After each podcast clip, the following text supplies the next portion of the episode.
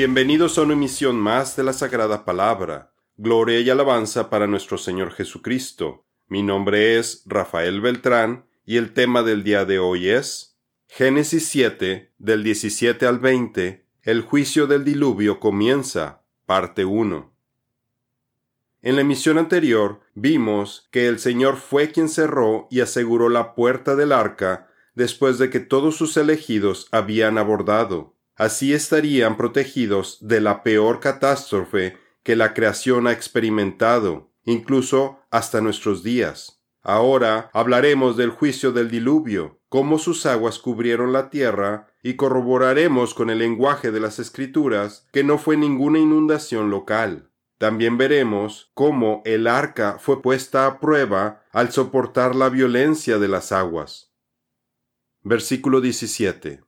Y fue el diluvio cuarenta días sobre la tierra, y las aguas crecieron, y alzaron el arca, y se elevó sobre la tierra. Y fue el diluvio cuarenta días sobre la tierra. Los críticos del diluvio dicen que es imposible que en cuarenta días se pueda inundar toda la tierra, y su ataque está basado en un malentendido porque las escrituras nos muestran claramente que el juicio de Dios duró más de un año. El periodo de los cuarenta días y cuarenta noches nos describe el inicio de este juicio, que inició con una lluvia torrencial, con granizo y vientos huracanados, capaz de derribar muros, descrita como Geshem. Esta avalancha de agua cayendo en todas partes del mundo al mismo tiempo, sin parar, noche y día, no procedía de las nubes, como lo explicamos en nuestro estudio Génesis 7, 11 y 12, el diluvio, una tormenta mundial, parte 3. Esto debió ser impactante para los habitantes antediluvianos, considerando que nunca había llovido antes. Noé tenía seiscientos años cuando las aguas del diluvio vinieron sobre la tierra. Génesis 7, 6. Y aconteció que en el año 601 de Noé, en el mes primero, el día primero del mes, se secaron las aguas sobre la tierra. Entonces Noé quitó la cubierta del arca y vio que la superficie de la tierra estaba seca. Génesis 8:13.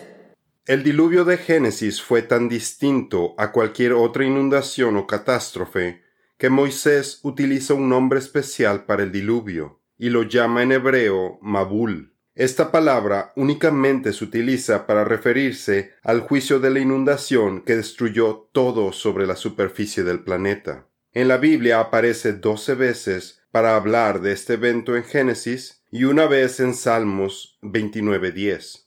En el Nuevo Testamento se describe cuatro veces con la palabra griega cataclismos, para las inundaciones locales, en el Antiguo Testamento, se utiliza la palabra shetef, que significa inundación, desbordamiento de aguas, pero nunca se refiere al diluvio. Y yo, he aquí, que yo traigo un diluvio, Mabul, de agua sobre la tierra, para destruir toda carne en que haya espíritu de vida debajo del cielo. Todo lo que hay en la tierra morirá Génesis 6:17. El Señor preside en el diluvio, Mabul, y se asentó el Señor por rey para siempre. Salmos 29:10. El uso de la palabra hebrea para el diluvio describe una destrucción inimaginable, por lo que el diluvio, Mabul, está formado por las aguas procedentes de las ventanas del cielo en la forma de lluvia del tipo más violento, Geshem, por cuarenta días, y en paralelo por las aguas que brotaban violentamente por las fisuras kilométricas en toda la tierra provocadas por las aguas saliendo a alta presión causadas por la ruptura, Bacá, de las fuentes de la gran profundidad que estuvieron abiertas por un total de 150 días, por lo que las aguas del diluvio continuaron subiendo, cubriendo las colinas, después los montes, e incluso alcanzaron a cubrir los picos de todas las montañas antediluvianas. Y durante cinco meses después de que comenzó el diluvio, las aguas de la inundación se mantuvieron en este nivel tan alto, que cubrió todas las montañas. Toda la tierra estaba cubierta por agua, de la misma forma que en el primer día de la creación, antes de que Dios separara las aguas en el segundo día.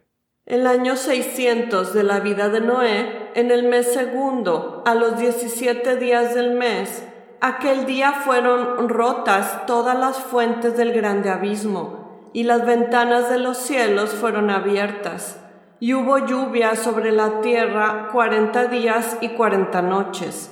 Génesis 7, 11 al 12. Y las aguas crecieron, y alzaron el arca, y se elevó sobre la tierra el apóstol Pedro nos dice que cuando el Señor envía su juicio, primero juzga a los de su casa. Y este pasaje nos habla primeramente acerca de qué sucedió con el arca y sus tripulantes, porque hasta este punto en la narración aún no vemos el resultado del juicio sobre los incrédulos que se quedaron afuera del arca. Primero se menciona el juicio del diluvio sobre los tripulantes del arca, mostrándonos que por su fe y rectitud pasaron de estar afuera a adentro del arca, quedando libres del castigo, y sobrevivieron saliendo a flote sobre las aguas del juicio de Dios. Porque es tiempo de que el juicio comience por la casa de Dios. Y si primero comienza por nosotros, ¿cómo será el fin de aquellos que no obedecen al Evangelio de Dios? Primera de Pedro 4:17. Este es un claro mensaje para los creyentes, al mostrarnos que de entre toda la humanidad solamente sobrevivieron las personas que por fe decidieron entrar a la seguridad del arca y pudieron librarse del castigo al obedecer la palabra de Dios. Su posición fue elevada. Esto nos recuerda el pasaje de Isaías 58 que cuando cumplimos con la voluntad de Dios, entonces nos deleitamos en Él y Él nos hará cabalgar sobre las alturas de la tierra. En este pasaje de Génesis, a causa de flotar en las aguas del diluvio, los tripulantes del arca también andaban sobre las alturas de la tierra, andaban por encima de las montañas más altas. Entonces te deleitarás en el Señor, y yo te haré cabalgar sobre las alturas de la tierra y te alimentaré con la heredad de tu padre Jacob, porque la boca del Señor ha hablado. Isaías 58:14. La breve descripción de Génesis 7:12 ahora se expande para explicarnos las consecuencias de las lluvias torrenciales que se empiezan a acumular, causando la inundación que elevaría el nivel del agua durante 150 días y pondría a prueba el trabajo de construcción de Noé. Y prevalecieron las aguas sobre la tierra ciento cincuenta días. Génesis 7:24. Versículo 18. Y las aguas crecieron y aumentaron en gran manera sobre la tierra, y el arca flotaba sobre la superficie de las aguas. La inundación fue un evento catastrófico que involucró mucho más que lluvia. La tierra tembló violentamente, eso aunado a las aguas que brotaban como explosiones de las fuentes del gran abismo, que incluso oscurecieron el cielo. Cortinas de lodo a velocidades impresionantes iban cubriendo toda la superficie de la tierra. Rocas eran lanzadas y caían como granizos incandescentes, que destruían todo lo que tocaban. La fricción de los elementos debió desatar una poderosa actividad eléctrica provocando rayos mortales por donde cayeran, con truenos ensordecedores. Entonces la tierra se estremeció y tembló. Los cimientos de los montes temblaron y fueron sacudidos, porque Él se indignó. El Señor también tronó en los cielos, y el Altísimo dio su voz, granizo y carbones encendidos. Entonces apareció el lecho de las aguas y los cimientos del mundo quedaron al descubierto a tu reprensión, oh Señor, al soplo del aliento de tu nariz. Salmos 18, 7, 13 y 15. Las aguas del diluvio fueron las causantes de que se formaran las capas sedimentarias que vemos en todo el mundo. La licuefacción de todos los materiales arrastrados por las aguas del diluvio atrapó en diferentes capas de sedimentos a las plantas y animales muertos, que finalmente terminaron fosilizándose. También esto marcó el inicio de la formación de las capas de sal, carbón, petróleo y metano que existen en la actualidad. Aumentaron en gran manera sobre la tierra. En Génesis 7, 18 y 19 tenemos el uso de la palabra meod, que significa excesivamente, en gran medida, sobremanera, mucho, abundancia. Meod es un adjetivo o adverbio intensivo o superlativo, que en este caso nos quiere dar a entender que era una inundación abrumadora, porque las aguas inundaban todo de forma excesiva, de sobremanera y abundante en el versículo 18. Y la inundación se intensificó en el versículo 19, porque nos dice que las aguas continuaron aumentando mucho en extremo, meod, meod, sobre la tierra. La construcción repetitiva de las palabras es un modismo hebreo que expresa el superlativo. La expresión meod meod es el superlativo del superlativo para expresar el mayor énfasis posible de lo abundante que fueron las aguas del diluvio. Y hablaron a toda la congregación de los hijos de Israel, diciendo, La tierra por donde pasamos para reconocerla es tierra en gran manera buena, meod meod.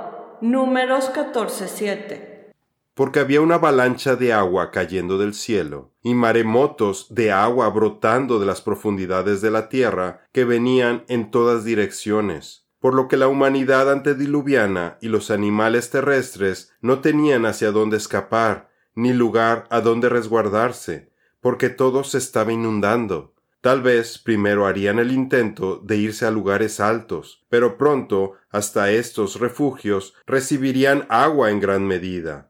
Las traducciones al español de este modismo no reflejan la magnitud, severidad y singularidad de la explosión inimaginable de agua por todas partes que fue el diluvio, como es descrita con el máximo énfasis posible en hebreo del superlativo doblemente enfático.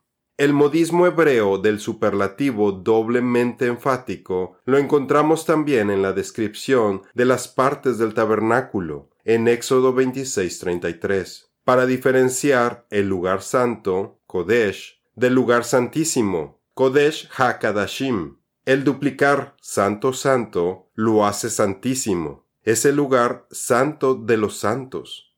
Este mismo modismo lo encontramos en frases como Rey de Reyes y Señor de Señores. La intensidad de Meod Meod para describir las aguas del diluvio también se utiliza en pasajes de la Biblia como para describir el pacto que Dios hace con Abraham, donde él promete multiplicar su descendencia excesivamente en Génesis 17, 2, 6 y 20, Éxodo 1, 7, Ezequiel 37, 10 para describir lo buena que era la tierra prometida en números 14.7, para describir lo excesivo que era el bronce utilizado en el templo de Jerusalén en Primera de Reyes 7.47, y de forma negativa para hablar de la gran iniquidad de Israel y Judá en Ezequiel 9.9.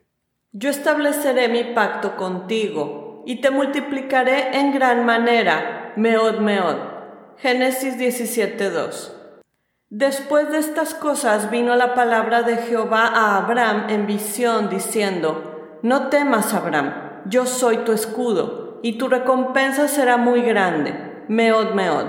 Génesis 15:1 Versículo 19 Y las aguas continuaron aumentando mucho en extremo sobre la tierra, y todas las montañas altas que había debajo de todos los cielos fueron cubiertas. El lenguaje de este versículo ciertamente implica una inundación mundial, porque las aguas cubrieron todas las colinas, montes y montañas altas que había debajo de todos los cielos. Esto indica claramente que el diluvio fue global, no una inundación local, como los críticos de la Biblia nos quieren hacer pensar. Lamentablemente, muchos de los comentarios bíblicos que consulté promueven la falsa enseñanza de una inundación local. Utilizan términos teológicos muy elegantes para justificar esta aberración, diciendo que este versículo es un modismo hiperbólico, porque Eretz, tierra, La misma palabra de Génesis 1.1, en el principio Dios creó los cielos y la tierra, Eretz, también puede significar la tierra de una región, como la tierra de Israel y por este ilógico supuesto quieren hacernos pensar que la inundación fue local. Estos teólogos ignoran todo lenguaje especial con el que Moisés nos describe el diluvio. Mabul, Meod Meod, Kol, Geshem, Baká, Gabar, como el peor cataclismo que el planeta ha experimentado, todo basado en la pésima traducción de una palabra fuera de todo contexto. No se deje engañar por estos falsos profetas. Ellos tendrán que rendir cuentas ante el Señor por causar dudas en otros creyentes. Por tanto, he aquí, yo estoy contra los profetas que hurtan mis palabras cada uno de su vecino, dice el Señor. Jeremías 23:30. Amados, no creáis a todo espíritu, sino probad los espíritus si son de Dios porque muchos falsos profetas son salidos en el mundo. Primera de Juan 4.1. La idea de un diluvio local ciertamente no es bíblico y tampoco tiene sentido desde el punto de vista lógico, cultural ni paleontológico. Puede haber razones adicionales en nuestro estudio. ¿Fue el diluvio un evento global? Si la inundación hubiera sido solo un evento local, las aguas al menos debieron de cubrir al Gran Ararat, que tiene una altura de 5.17 kilómetros sobre el nivel del mar, siendo el pico más alto de Turquía. ¿Qué tipo de milagro puede contener el agua en un área localizada a estas alturas? Además, las inundaciones locales comunes cubren a las casas, no a las montañas. Y entonces, ¿por qué se han encontrado fósiles de vida marina en los picos más altos de las montañas del Himalaya? ¿Por qué Noé construyó un arca más grande que un campo de fútbol si podría fácilmente haberse mudado lejos de una inundación local? Nada de esto tiene sentido con una inundación local, pero es totalmente válido si el diluvio cubrió con agua todo el mundo, tal como lo describen las escrituras. Pero hubo falsos profetas entre el pueblo, como también entre ustedes habrá falsos maestros que introducirán encubiertamente herejías destructivas, llegando aún hasta negar al soberano Señor que los compró, acarreando sobre sí mismos una súbita destrucción. Segunda de Pedro 2.1. Y muchos falsos profetas se levantarán y engañarán a muchos. Mateo 24.11. En Génesis 1, 9 y 10 vemos un efecto opuesto a lo que sucedió en Génesis 7, 19, porque durante la creación Dios juntó todas las aguas debajo de los cielos para que la tierra seca emergiera. También podemos ver que desde la creación ya existía suficiente agua para cubrir a todo el mundo. Sabiduría dice, cuando formaba los cielos, ahí estaba yo cuando señalaba por compás la sobrefaz del abismo, cuando afirmaba los cielos arriba, cuando afirmaba las fuentes del abismo, cuando ponía a la mar su estatuto y a las aguas que no pasasen su mandamiento, cuando establecía los fundamentos de la tierra. Proverbios 8, 27 al 29. Sin lugar a dudas, el lenguaje inclusivo de Génesis 7, del 19 al 23, describe al diluvio como una inundación mundial, porque hace referencia a que todo Kol sobre la tierra fue cubierto por las aguas y murió. Otra palabra que descarta la idea de una inundación local es Gabar, que significa prevalecer, ser fuerte, poderoso. Y la encontramos en Génesis 7, en los versículos 18, 19, 20 y 24, traducida como las aguas prevalecieron, crecieron, aumentaron, subieron, siguieron, continuaron. Pero estas diferentes traducciones no alcanzan a reflejar el significado del hebreo gabar, que significa que una fuerza vence, conquista o cubre a otra, siendo una más fuerte que la otra. Lo que el texto nos está diciendo es que la fuerza de las aguas del diluvio venció a la tierra, que las aguas conquistaron a la tierra y cubrieron por completo al planeta, al punto que la tierra derrotada desapareció al ser cubierta por el poder del agua, y esta condición prevaleció por cinco meses. Y sucedía que cuando alzaba Moisés su mano, Israel prevalecía, Gabar, mas cuando él bajaba su mano, prevalecía Gabar, Amalek. Éxodo 17:11. Versículo 20. Quince codos más altos subieron las aguas después de que quedaron cubiertas las montañas. ¿Cómo supo Moisés con tanta precisión que el nivel del agua alcanzó quince codos por arriba de las montañas? Claro que esto fue parte de la revelación que Dios le dio a Moisés cuando escribió Génesis. Sin embargo, hay quienes piensan que Noé, como tripulante del arca, testigo del diluvio y encargado de este proyecto, también estaba enterado porque de los treinta codos de altura del arca, tal vez la mitad del arca estaba sumergida por la gran carga que llevaba y para tener una mayor estabilidad en las aguas tempestuosas del diluvio. De esta forma, Noé pudo saber que el nivel del agua del diluvio sobrepasaba los quince codos que el arca estaba sumergida, porque libraba todos los picos de las montañas, o quizás en algún momento llegó a rozar con la cima de alguna montaña, confirmando los quince codos que nos reporta Moisés. Para concluir me gustaría mencionar que en la actualidad hay cristianos que no creen que haya habido una inundación global catastrófica, a pesar de ser una verdad bíblica. Esto da cumplimiento a la profecía del apóstol Pedro, quien nos advierte que al final de los tiempos habrá personas que no creerían dos eventos bíblicos en específico. Primero, el relato de la creación y segundo, el relato del diluvio. Ante todo sepan esto, que en los últimos días vendrán burladores con su sarcasmo, siguiendo sus propias pasiones y diciendo, ¿dónde está la promesa de su venida? Porque desde que los padres durmieron, todo continúa tal como estaba desde el principio de la creación.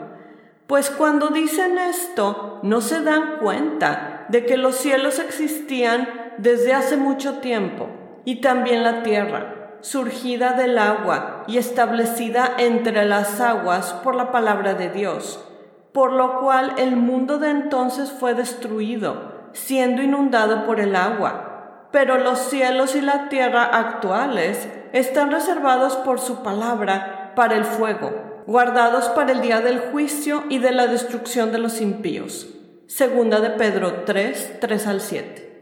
El peligro de los engaños de la evolución de Darwin y de un diluvio local es que siembran una semilla de duda en los corazones de los cristianos, que crece como incredulidad para el resto de los pasajes de las Escrituras. Y si las personas empiezan a no creer diferentes relatos de las Escrituras, es donde le están abriendo la oportunidad a Satanás para que les robe la semilla, los haga perder la fe, cometan apostasía, y terminen en el camino ancho, el camino de los incrédulos a la perdición. Por eso necesitamos capacitarnos para comprender la magnitud y el poder casi inimaginables de este juicio del Todopoderoso, que es difícil sin un estudio detallado de los textos bíblicos y la evidencia científica de diferentes disciplinas.